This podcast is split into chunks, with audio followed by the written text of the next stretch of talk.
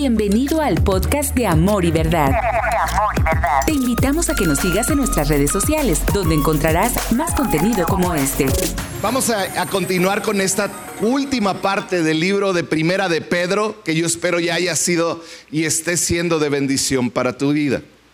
Ah, hay un libro escrito por un Navy SEAL. Para los que no saben quiénes son los Navy SEAL, son estos soldados americanos de élite.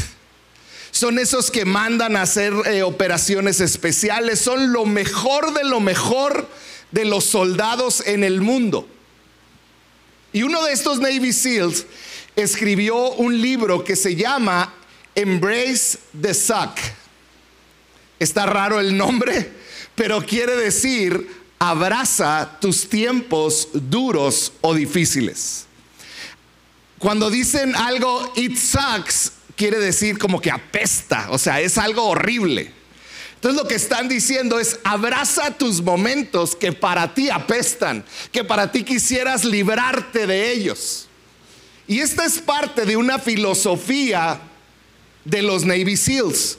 Para ellos estar fuertes y preparados como soldado de élite, ellos dicen, no solo se trata de ser fuerte en mis tiempos gachos en mis tiempos duros. No solo se trata de ser fuerte en esos momentos, sino se trata de resistir largo tiempo. Se trata no tan solo de ser fuerte, sino estar mentalizado para decir, aunque pase largo tiempo, en este tiempo difícil, voy a permanecer, voy a ser fuerte. Esta es la ideología que tienen estos soldados de élite. Para un Navy SEAL se trata de aguantar los tiempos duros, se trata en otras palabras de abrazar esos momentos difíciles, en otras palabras, decirles, bienvenidos malos tiempos a mi vida. Qué manera de pensar, ¿verdad? Pero esta manera de pensar les permite sobrevivir aún en las peores circunstancias. ¿Qué si como seguidores de Jesús, cada uno de los que estamos aquí, cuando enfrentamos tiempos difíciles en nuestro cristianismo, decidiéramos abrazarlos, decidiéramos tener la actitud correcta cuando se burlan de ti. ¿Se han burlado de ti porque eres cristiano? Quizá estás en un trabajo donde te menosprecian por ser cristiano. ¿Qué si tomaras la actitud de decir, es todo lo que tienen? Vamos, estoy dispuesto a aguantar esto y más. Que cuando alguien te rechaza, a muchos de ustedes a causa de Jesús los han rechazado. Que si tuviéramos esta actitud como cristianos de abrazar esos tiempos malos, ¿qué pasaría con nosotros? El domingo, si no estuviste aquí, hablamos de lo imposible que es crecer cuando estás cómodo. Y, salió una frase que decía, puedes tener comodidad o puedes tener crecimiento, pero difícilmente tendrás crecimiento cuando estás cómodo. ¿Se acuerdan los que estuvieron aquí? Pues haz de cuenta que vamos a continuar con esto.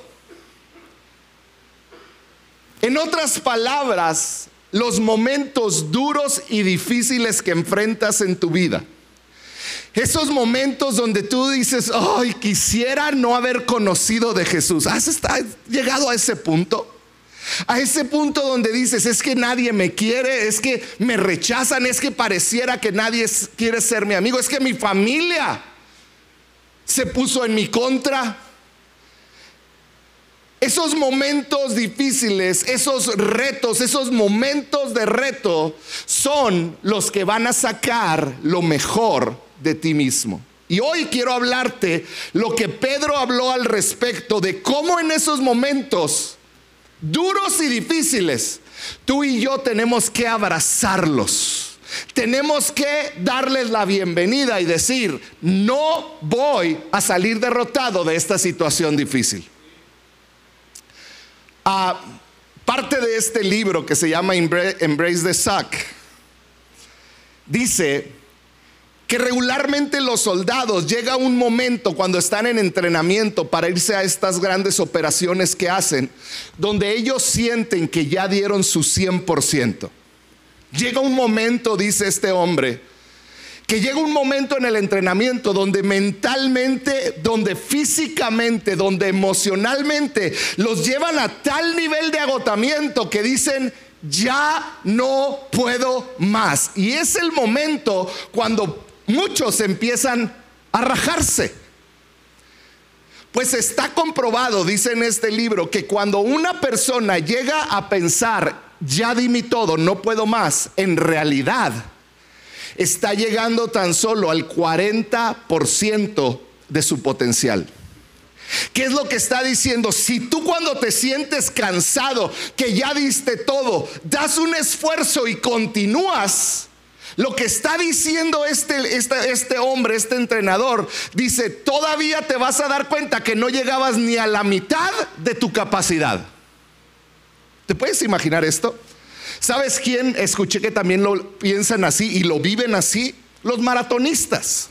Los maratonistas van y dicen que por ahí del kilómetro 20 ellos sienten que ya no pueden más, las piernas empiezan a arder, los pulmones empiezan a, arder y, a, calentarse, el corazón parece que se va a salir, la mente le grita al cuerpo, ya detente.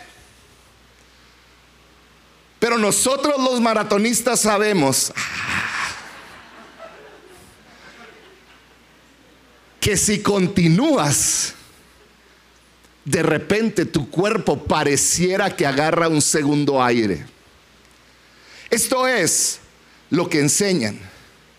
¿Te puedes imaginar si como iglesias, como familias, dejáramos de detenernos cuando sentimos que damos todo y continuáramos dando un 60, un 80 o hasta un 100%? ¿Te imaginas cuántas personas de la ciudad pudiéramos alcanzar para Cristo si tuviéramos esta actitud? En nuestra ciudad hay más de un millón de personas que no conocen de Cristo. Un millón, más de un millón de personas con la que muchos de nosotros nos hemos dado por vencidos. Hemos dicho, yo ya no les voy a predicar a mi vecina, a mi vecino, a mi compañero, a mi, a mi, a mi amigo porque no hay manera de que sean salvos. ¿Te imaginas si tomáramos esta actitud de que voy a dar la bienvenida a que yo creo que, que es un tiempo malo donde me están rechazando, pero voy a dar un esfuerzo extra? Yo creo que como iglesia pudiéramos alcanzar mucho. ¿Te imaginas si lo hicieras en tu familia? Con esa persona en tu familia, a lo mejor con ese hijo que está tomando decisiones equivocadas, esa hija que, que quizá no, no, no te sigue. ¿Te puedes imaginar lo que sería que oraras por tus papás más allá de tu cansancio y decías, es un tiempo malo con él, con ella, pero no me voy a dar por vencido? ¿Te puedes imaginar lo que pudiera suceder? Hoy yo quiero animarte y decirte, hay mucho que todavía puedes hacer. Vamos a recordar un poquito la historia de Pedro. La noche que Jesús fue arrestado, Pedro estaba ahí.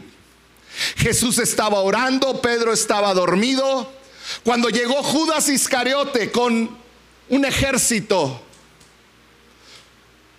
llegó a Jesús y vio Jesús salió y Judas Iscariote para identificar a Jesús se acercó y le dio un beso con el cual lo traicionó. De esa manera los soldados supieron quién era Jesús, se fueron y lo agarraron. En un momento toda la esperanza de estos hombres se terminó. En un momento todo lo que habían soñado se terminó cuando arrestaron a Jesús.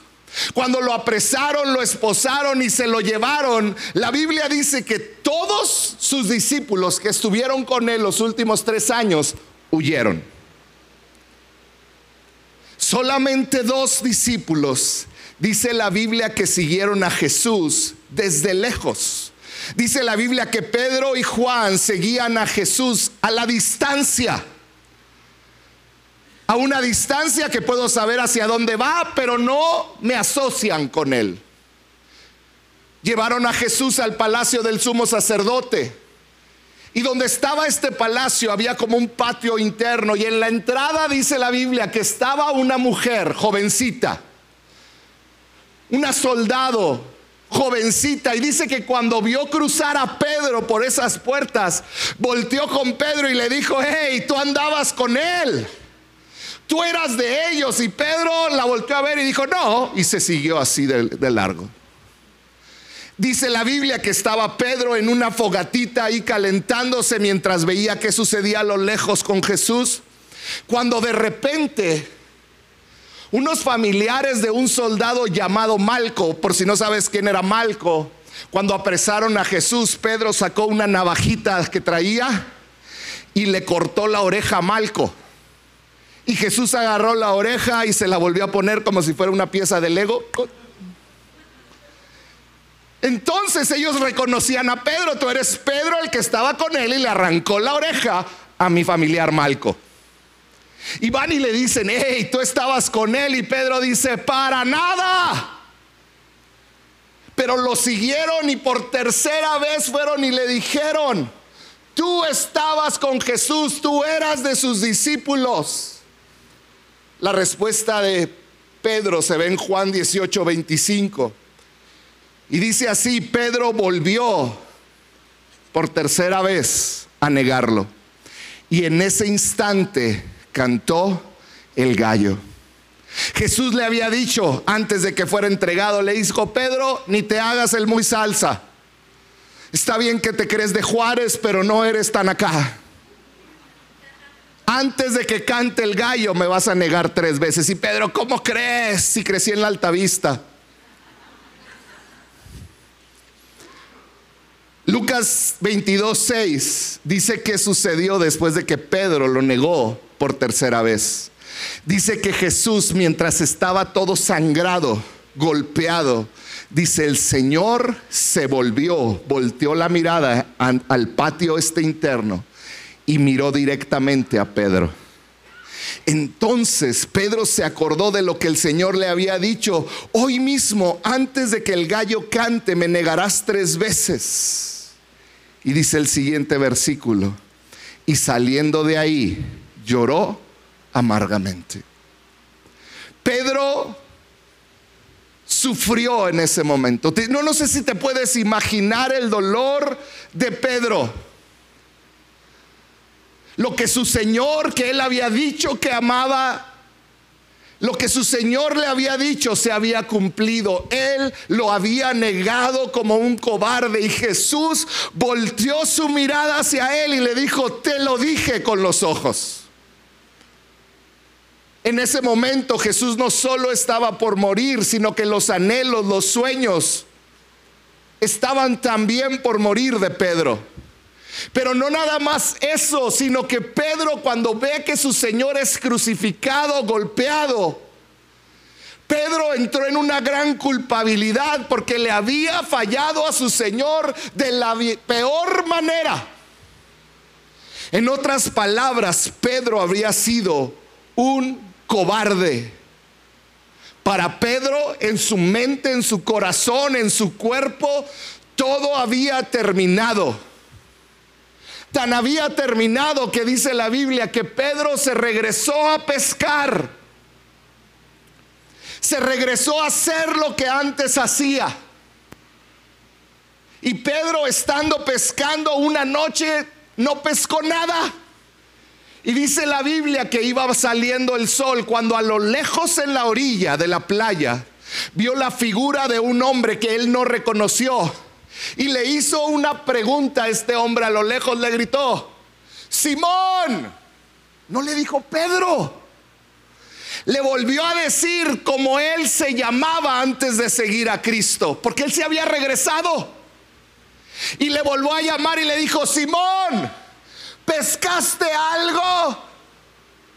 Y yo creo Pedro molesto, oh, le contestó, no no pesqué nada. Y este hombre desde la orilla, él no lo reconocía, pero era Jesús resucitado.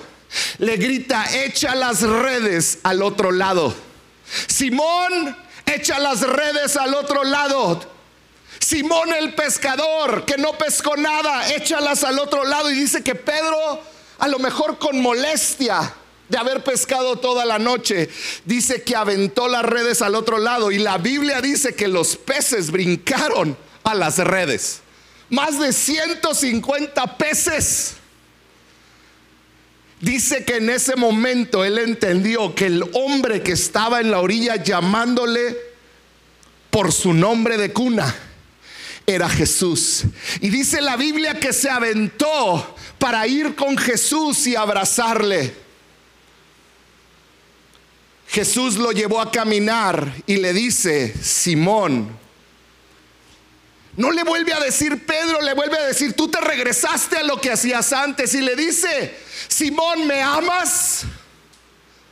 Y Pedro avergonzado, yo me imagino con un rostro avergonzado, la cabeza abajo, le dijo, Señor, tú sabes que te amo. Y siguen caminando y Jesús le vuelve a preguntar, Simón, ¿me amas? Y Pedro le dice, Señor, tú sabes que te amo. Y la tercera vez le dice, Pedro, ¿me amas? Y Pedro le responde, Señor, tú sabes que te amo.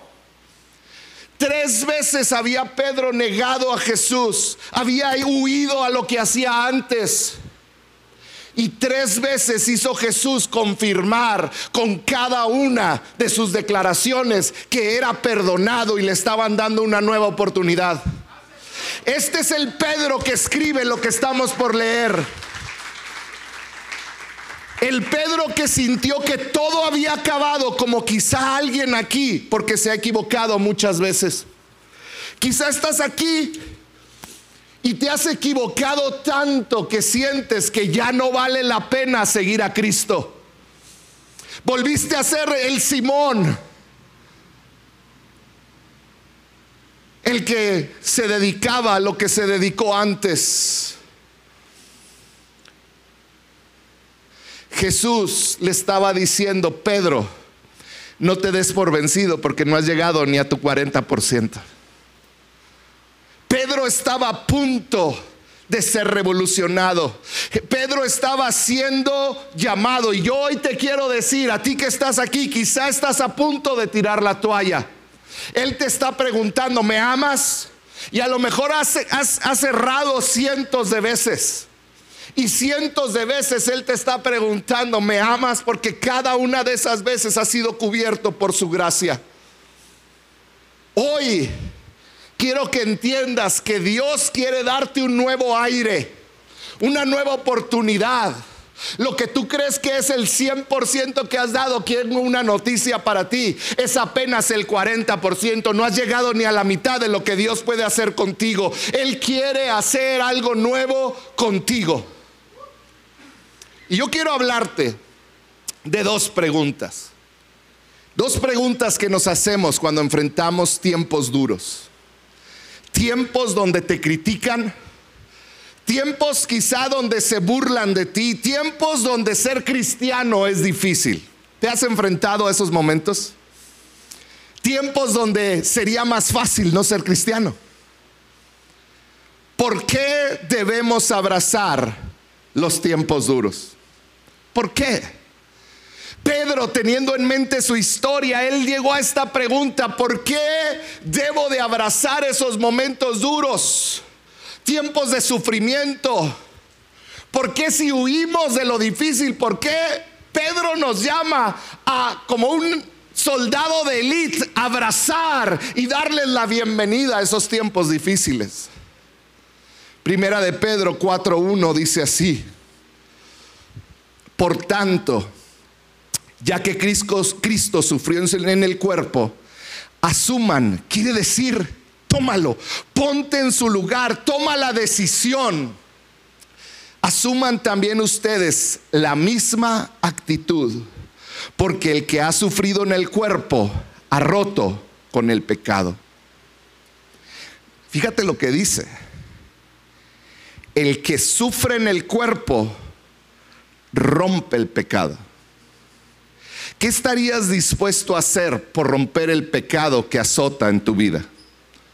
Porque todos los que estamos aquí hay áreas en nuestra vida de pecado con las que batallamos. ¿Qué tendrías que hacer? ¿Qué harías para que ese pecado que te está destruyendo ahí en lo oculto y que nadie lo sabe, fuera roto, fuera detenido, fuera arrancado de tu vida? ¿Qué pasaría? ¿Qué, qué sucedería si esa adicción a una droga, al alcohol, a la pornografía, a la aceptación. ¿Qué pasaría si eso fuera roto en un momento? ¿Qué pasaría? ¿Qué estarías dispuesto a hacer para romper con el pecado en tu vida? Sigue diciendo el versículo 1, porque el que ha sufrido en el cuerpo ha roto con el pecado. Pedro está diciendo, el que ha sufrido en el cuerpo ha roto con el pecado para vivir el resto de su vida, terrenal, no satisfaciendo sus pasiones humanas, sino cumpliendo la voluntad de Dios. Pues ya basta con el tiempo que han desperdiciado haciendo lo que agrada a los incrédulos. Fíjate cómo lo dice Pablo. Pedro, perdón. Pedro les dice, ya basta con el tiempo que has desperdiciado haciéndole, haciendo lo que le agrada a los incrédulos, entregados al desenfreno, a las pasiones, a las borracheras, a las orgías, a las parrandas y a las idolatrías abominables. A ellos les parece extraño que ustedes no corran con ellos en ese último desbordamiento de inmoralidad y por eso los insultan. Pablo, Pedro está, perdónenme, ¿por qué digo Pablo? Pedro está hablando y está diciéndoles, todos los que los insultan y les dicen cosas porque ustedes dejaron de hacer lo que los demás hacen. Los insultan. ¿Por qué? Porque no son como ellos, dice el siguiente versículo, pero ellos tendrán que rendirles cuentas a los que cuentas a aquel que está preparado para juzgar a los vivos y a los muertos. ¿Te puedo decir algo que me puede mucho en mi corazón en este tiempo?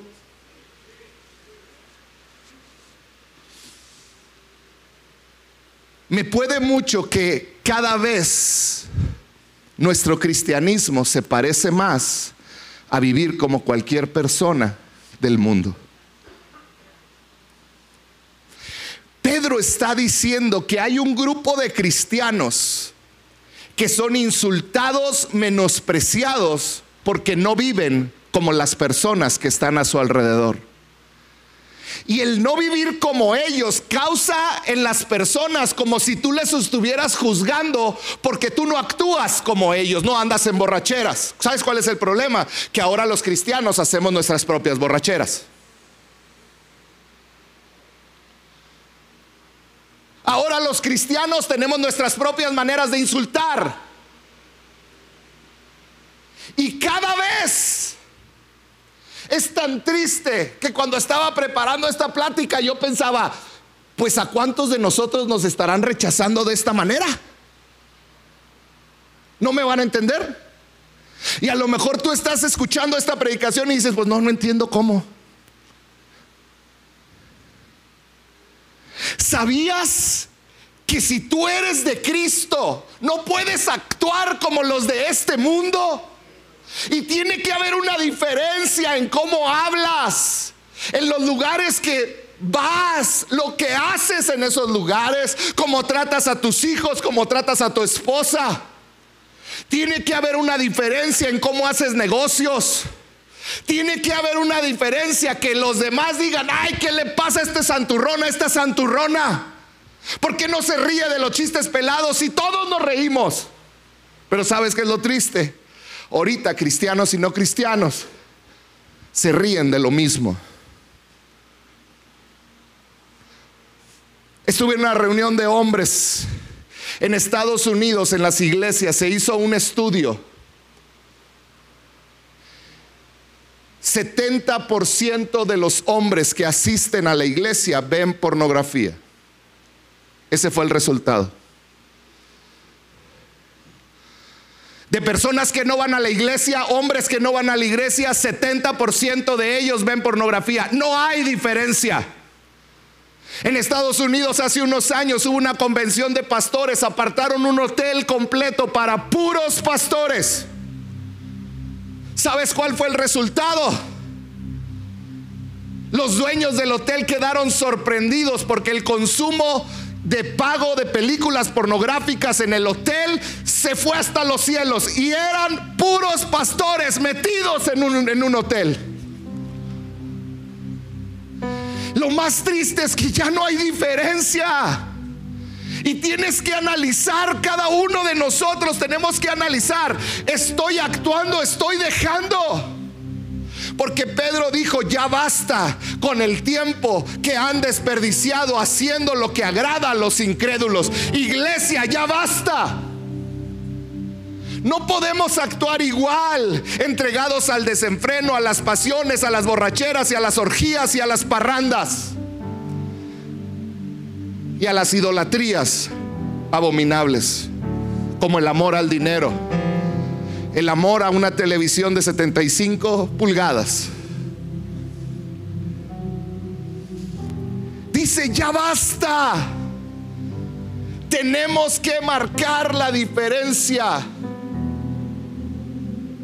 Sigue diciendo Pedro, versículo 7. Ya se acerca el fin de todas las cosas. Así que para orar bien, manténganse sobrios y con la mente despejada. Sobre todo, ámense los unos a los otros profundamente, porque el amor cubre multitud de pecados. Pedro dice, ya se acerca el fin de las cosas. ¿Por qué debemos abrazar esos tiempos duros y difíciles? porque el tiempo se acerca. Y un día vamos a tener que dar cuentas delante de Dios de todo lo que hemos hecho, de lo que hemos hablado, de lo que hemos escuchado, de lo que hemos permitido. Pedro dice, ya basta. Ahora, ya sabemos por qué debemos abrazar estos tiempos difíciles. Ahora la pregunta es, ¿cómo los abrazamos? Pedro habla de tres cosas. Número uno, dice, practica la hospitalidad y pareciera, ah, caray, qué raro. Primera de Pedro 4:9, siguiente versículo dice, practiquen la hospitalidad entre ustedes. ¿Sin qué? Hospitalidad, ¿qué es? Recibir a otros en tu casa. ¿Estamos de acuerdo? Hospitalidad es ser amable, es ser atento con personas que recibes en donde? En casa. Pero fíjate lo que dice. Practiquen la hospitalidad entre ustedes. Le está hablando a la iglesia y le está diciendo a los cristianos, no les está diciendo reciban a otros de fuera que no son cristianos. No, les está diciendo sean hospitalarios entre ustedes. Entonces lo que está diciendo es, recibe gente en tu casa y convive con ellos. Convive con otras personas. Abre tu casa e invita a otros y diles, hey, vénganse a tomar un cafecito, vamos a conocernos. Oye, te he visto que no has ido a la iglesia, te he visto un poco alejado, he visto que tienen problemas tu matrimonio, que tienes problemas con tus hijos. Vengan, los invito a comer. Voy a ser, muy amable, voy a atenderte. Pero voy a generar esas amistades.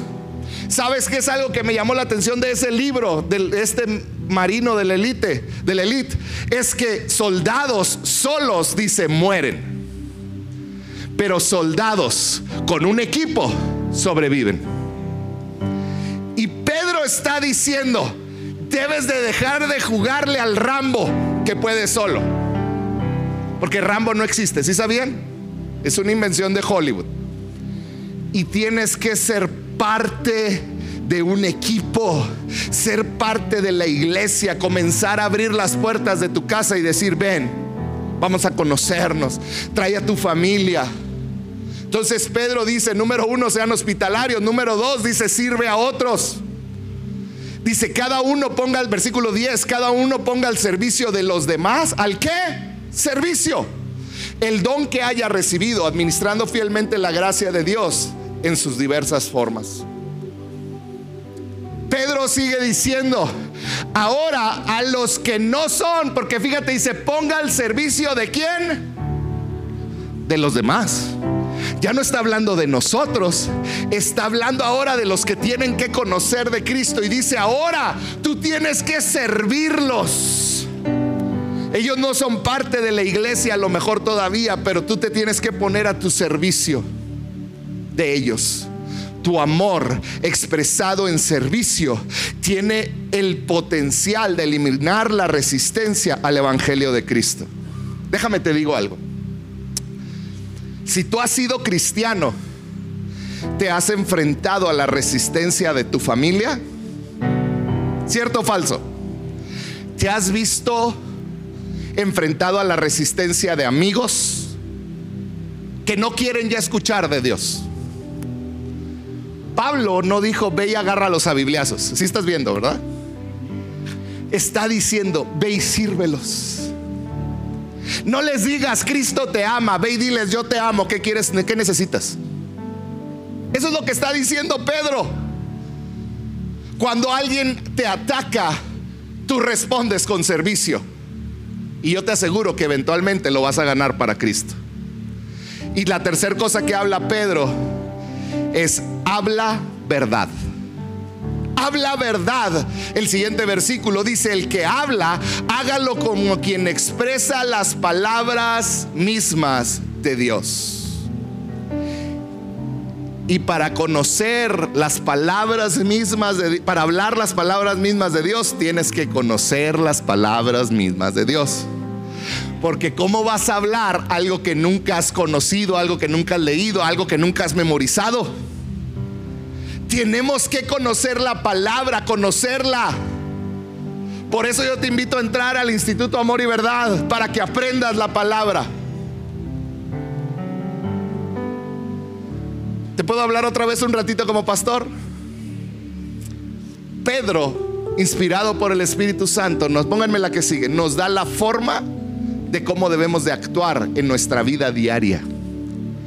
A veces como cristianos Vemos estas tres cosas, pero esta es la que nos encanta, hablar la verdad. Tener ídolos está mal. No, es que eso no es de Dios. Es que la Biblia dice de los homosexuales. Y somos ásperos y queremos hablar la verdad. Pero Pablo dice, no tienes derecho a hablar la verdad si antes no los has servido. ¿Y de dónde vas a obtener fuerza para servir a gente que es difícil? De, la de practicar la hospitalidad con tus hermanos. Entonces está diciendo, en la iglesia te fortaleces. Luego sales y sirves y se va a presentar la oportunidad de que hables la verdad. ¿Quieres ganar a tu familia para Cristo? Sírvela. Sírvela. Ámala. Y cuando te cansen, júntate con unos cristianos y diles, ay, ayúdenme a orar. ¿Cómo le hago? Sirve antes. ¿De dónde saco el valor para servirlos? De practicar hospitalidad. Pedro termina con tres cosas que quiero terminar. Porque esto tiene que ver con, nuestras relaciones hacia los lados, con las personas. Pero Pedro termina hablándonos con nuestra relación con Dios. Porque Él dice, todo comienza con tu relación personal espiritual.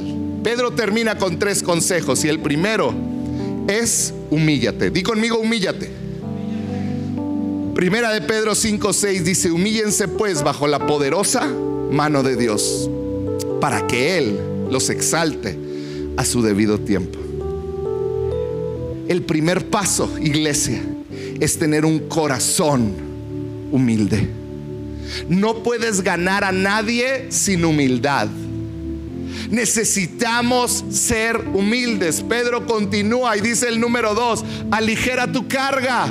Primera de Pedro, el siguiente versículo, versículo 7 dice, depositen en Él toda ansiedad porque Él cuida de ustedes. Vivimos en un tiempo lleno de ansiedad. Pedro está diciendo, échala en Él. No necesitas llevarla tú. Él tiene cuidado de ti. ¿Sabes qué causa ansiedad más que nada en el cristiano? La culpa. Cuando tú cargas con la culpa de, ay, es que no soy lo que debo de ser, la culpa te detiene y no te deja ver a Cristo.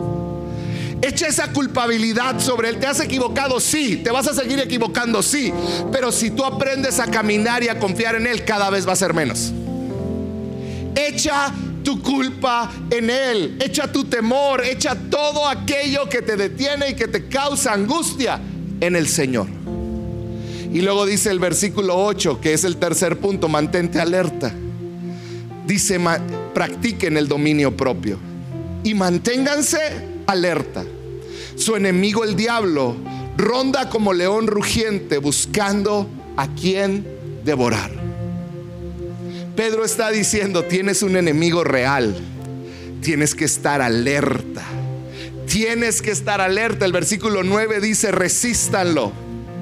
Resiste a Satanás, dice, manteniéndose firmes en la fe, sabiendo que sus hermanos en todo el mundo están soportando la misma clase de sufrimientos. Primer reto para nosotros si tú no estás soportando esta clase de sufrimientos donde eres rechazado por lo que crees, quizá estás siendo muy poco radical y estás viviendo muy poco como Cristo. Con esto no estoy diciendo que todos te tienen que odiar. Pon atención. Pero quiere decir que muchos te van a resistir porque dicen, ¿por qué Él vive así? ¿Por qué no vive como nosotros? Porque Él no habla como nosotros, porque Él no se ríe de lo que nos reímos, nos hace sentir incómodos. Pedro está diciendo, resistan, manténganse firmes en la fe, sabiendo que en todo el mundo hay otros como ustedes haciendo lo mismo. Pónganme la que sigue. En tu relación con Dios, humíllate, echa tus cargas sobre Él y mantente alerta. Ponme la que sigue. Estas son las cuatro cosas, las seis cosas que Pedro termina en el libro de Primera de Pedro hablando. Las primeras tres son con tu prójimo. Las segundas tres son con Dios. Yo tengo una pregunta con la que quiero terminar. ¿Qué es lo que Dios te ha llamado a hacer? ¿Qué es lo que Dios te ha llamado a hacer? Quizá has abandonado lo que Él te llamó a hacer. Quizá estás pensando en abandonar lo que Él te llamó a hacer. Quizás está siendo tan difícil que dices, no, ya no lo quiero seguir. Hoy te quiero animar a que no lo hagas porque te vas a perder de ver cumplido el plan de Dios para tu vida. No te rajes. ¿Qué es aquello que Dios te está llamando a hacer? ¿Qué es aquello que Dios te, te, te llamó para hacer en aquel momento donde estabas tan conectado a Él? Yo no quiero que cuando yo me muera, queden sueños de mi vida o promesas de Dios enterradas junto con mi cuerpo. Yo quiero que mi vida pueda cumplir cada cosa y cada sueño y cada promesa que Él me dio. Si tú has abandonado tu caminar, tu sueño para Dios, hoy te quiero decir, ni el dinero, ni la fama, ni nada vale la pena. Vuelve Ah, te equivocaste, traes culpa. Échala sobre él. No me quiten las, las seis. Échala sobre él. Humíllate. Aligera tu carga y decide mantenerte alerta. Vale la pena. Vale la pena vivir para Él. No te des por vencido porque te queda mucho más. A lo mejor sientes que ya diste tu 100%. No has llegado ni a tu 40. Estás a punto de recibir tu segundo aire y poder alcanzar lo que Dios te ha llamado a alcanzar. Amor y verdad. Tenemos una ciudad de más de un millón de habitantes por alcanzar para Cristo. ¿Estás conmigo? Iglesia, tenemos una ciudad de más de un millón de habitantes por alcanzar para Cristo. Y muchos de ellos Dios los puso a tu alrededor como vecinos, como compañeros de trabajo, como personas que quizás se van a burlar de ti. Sírvelos y háblales la verdad. Practica hospitalidad con tus hermanos, fortalécete con los que piensan como tú. Después ve a servir a otros y habla la verdad. ¿Va a ser difícil? Sí. Sí va a ser difícil, va a ser doloroso, sí va a ser doloroso, vas a perder amistades temporalmente. ¿Por qué te digo temporalmente? Porque muchos de los que me han criticado y me han hasta insultado por no actuar como ellos, al pasar de los días, meses o años en algunos casos, décadas en otros, han venido hasta Ciudad Juárez para hablar conmigo. Cuando están en medio del problema, Dios les recuerda, ay, ahí está un loco. Ve con él, él creció contigo. ¿Va a ser doloroso? Sí. ¿Va a ser difícil? Sí, pero vale la pena porque tenemos un propósito mayor, iglesia va a requerir todo de ti. Pero termino con un una frase que cuando estaba terminando esto, Dios, el Espíritu Santo trajo sobre mí. Hay belleza en la batalla, porque el mayor coraje se muestra en medio de la batalla. La mayor valentía se muestra en medio de la batalla. Los héroes se forman en medio de la batalla porque en la comodidad no puedes crecer. Pero en medio de la batalla se generan héroes que Dios quiere levantar en nuestra ciudad. Terminamos el libro de Primera de Pedro haciéndonos este llamado que está aquí. Una relación con Dios, una relación con los demás, una vida radical. ¿Por qué no cierras un momento tus ojos? Y yo quiero que ahí con tus ojos cerrados, por un momento consideres qué es lo que Dios te ha llamado a hacer. ¿Qué es aquello que Dios te ha llamado a hacer en tu vida? ¿Qué sueños puso en ti? A lo mejor hace muchos años. ¿Qué sueños abandonaste? Porque era muy difícil. Para muchos quizás es el sueño de una familia. De una familia que iba a crecer unida y que iba a ser un ejemplo para esta sociedad. Y quizás has dejado de lado ese sueño. Para otros, el ser un ejemplo para su familia.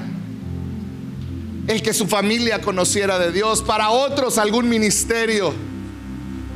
Sueños que Dios puso para otros quizá predicar y llevar el Evangelio. ¿Cuál ha sido el sueño que has dejado? ¿Cuál ha sido el sueño que has dejado de lado? Hoy el Espíritu Santo nos está llamando a regresar. Practica hospitalidad. Sirve a otros. Habla la verdad. Padre, yo te pido por cada hombre, cada mujer que hoy está aquí, Señor. Cada hombre, mujer que has puesto en ellos un llamado claro, Señor. Un llamado claro para servirte, para llevar el Evangelio en nuestra ciudad. Espíritu Santo, no permitas que la tristeza, el cansancio, los golpes de la vida, los alejen de su propósito, Señor. Que cada hombre, cada mujer aquí pueda recuperar su propósito de vida. Puedan volver a caminar cerca de ti con el sueño más vivo que nunca, Padre. Con el amor más fuerte que nunca con las ganas, Señor, renovadas de servirte, Señor, de dar todo para ti. Te exaltaré. ¿Por qué no te pones de pie por un momento y terminamos adorando al Señor? Gracias por escuchar este podcast. Nos encantaría que fueras parte de esta gran familia. Para mayor información, búscanos en Facebook como CC Amor y Verdad.